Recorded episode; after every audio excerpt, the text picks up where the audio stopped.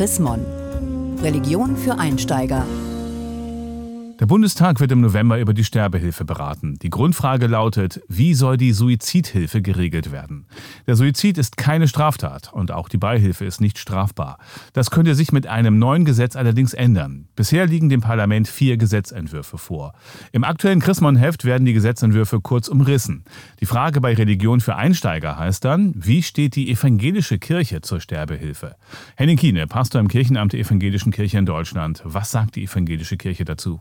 Die evangelische Kirche lehnt natürlich die Sterbehilfe ab. Vor allem auch die, bei der Gewinne abspringen können. Also äh, alles, was kommerziell äh, auf Gewinn ausgelegt ist, äh, lehnt die evangelische Kirche ab. Gibt es für die Kirche so etwas wie einen Zwang zu leben? Und ist es damit auch für die Kirche verboten, sich selbst zu töten? Es gibt eine Freiheit zu leben.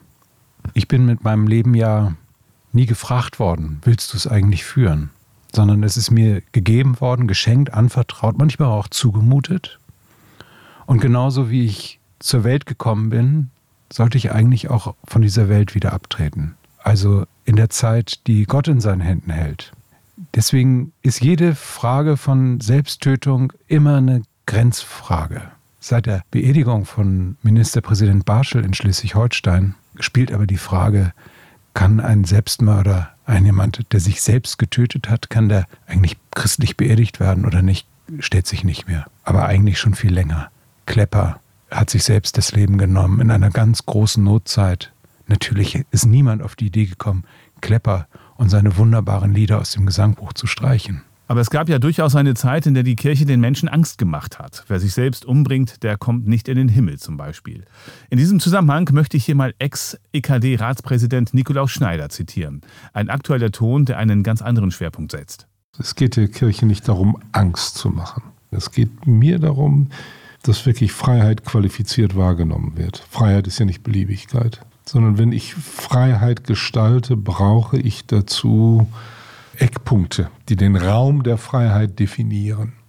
Und diese Eckpunkte sind für mich wirklich, dass die Freiheit auch dem Leben dient. Freiheit soll dem Leben dienen, sagt Nikolaus Schneider. Wie sehen Sie das, gerade im Hinblick darauf, wenn es an Sterben geht?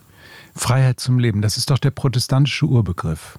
Und diese Freiheit zum Leben endet ja nicht dann, wenn ich nicht mehr leistungsfähig bin, wenn ich Schmerzen habe, wenn ich, äh, wenn mein Leben aufs Sterben zugeht, endet meine Freiheit ja nicht, sondern ganz im Gegenteil.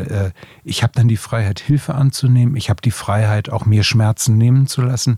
Ich habe die große Freiheit, mich einer Palliativbehandlung zu unterziehen. Die Freiheit gegenüber Gott wird ja nicht kleiner dadurch, dass ich von Krankheit belastet bin, sondern ganz im Gegenteil. Die Freiheit, sich helfen zu lassen, nie selber nicht mehr die Aktive oder der Aktive sein zu müssen, öffnet ja auch ganz neue Erfahrungen. Der Bundestag hat über vier Gesetzesvorschläge abzustimmen. Welchem neigen Sie am meisten zu? Ich neige zu dem Gesetzentwurf, der am wenigsten Sterbehilfe ermöglicht und neige zu den Gesetzen und Verordnungen, die möglichst viel Palliativmedizin, möglichst viel Hospizunterstützung mitfinanzieren. Vielen Dank, Henning Kiene, Pastor im Kirchenamt der EKD in Hannover zur Chrismon-Frage.